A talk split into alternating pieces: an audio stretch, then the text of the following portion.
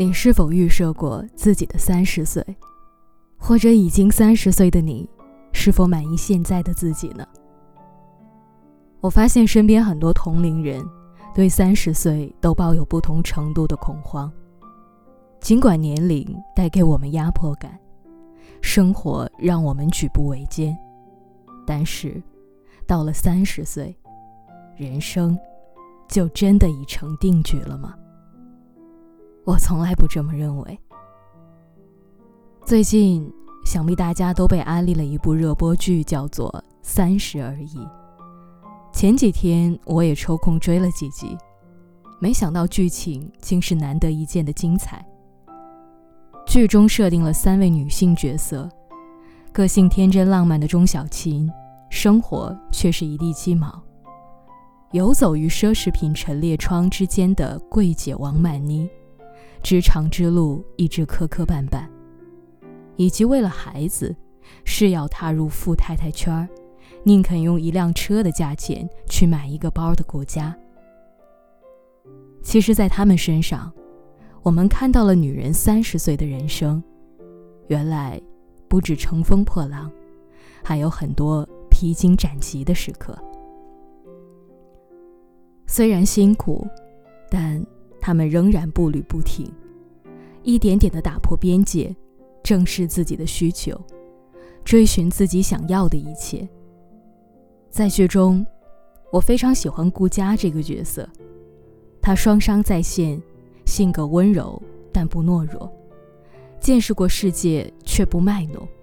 虽然是全职妈妈，但是对生活丝毫不懈怠，即便不需要初入职场。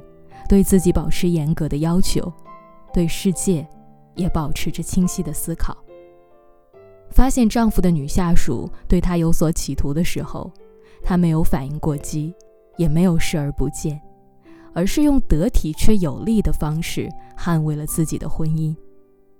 而当其他家长对她心生嫉妒，于是欺负到她儿子身上的时候，作为母亲的顾佳没有选择大事化小、小事化了，而是亲自动手教训了对方。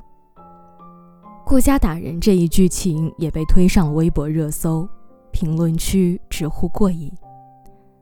所以你会发现，其实顾佳的个人魅力就在于她不卑不亢，保持热情的同时又不会过分天真。能够放下身段的同时，也更加明确自己的原则和底线。我觉得，每个三十岁的人，都不必活成他人期待的样子，你也无法参照谁的三十岁。我们应该具备的，是自己的考量以及判断。别让你的人生受限于世俗对年龄的定义。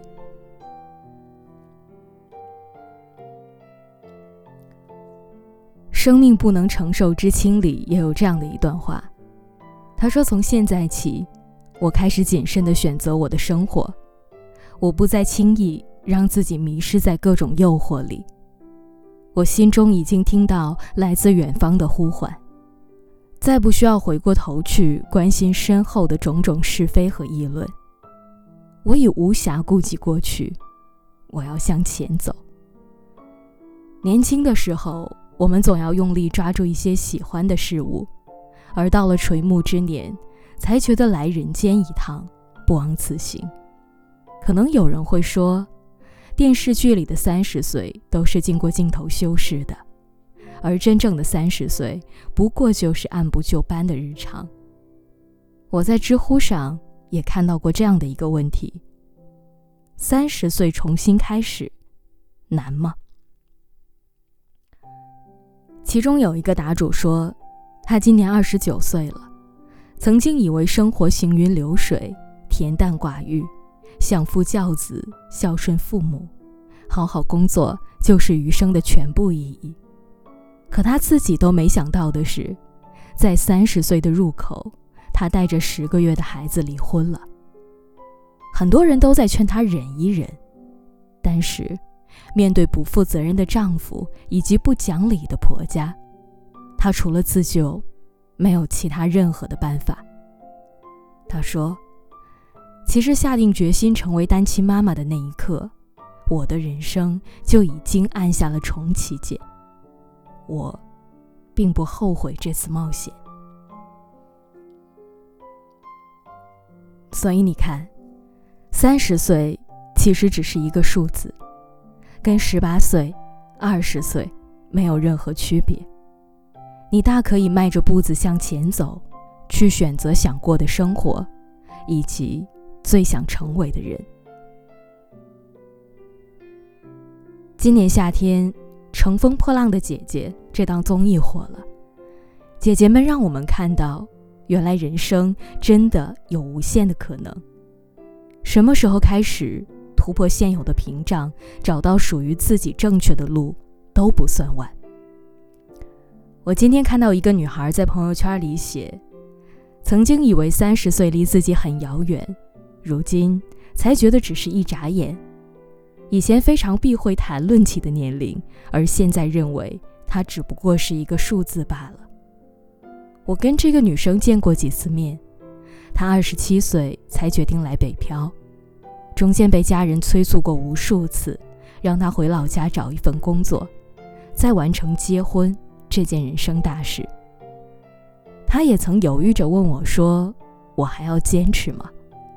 我只是告诉他，很多人都对自己的人生选择摇摆不定，因为无论做哪一种选择，他们都没有勇气去承担后果。害怕做错选择是人之常情。但决定了你和别人不同的关键，就在于你是否拥有掌握人生的魄力。现在看他，已经有了固定的资产，有一份不错的工作。虽然爱情还没到来，但是他一点儿都不慌张，暗地里悄悄努力。他也相信，该来的，总会来的。顾家说。女人三十的隐忍是接得住打击，也放得下面子。我们照样可以活得兴高采烈，照样可以来势汹汹，照样可以像她那样活出自己的模样。杨绛先生说过的一句话，他说：“每个人都会有一段异常艰难的时光，生活的压力，工作的失意，学业的压力，爱的惶惶不可终日，挺过来。”人生就会豁然开朗，挺不过来的，时间也会教你怎么和他们握手言和，所以不必害怕。最后，希望我们都能记住，能够让你后悔的，从来不是你做过什么，而是那些你本可以去做，却没有做的事情。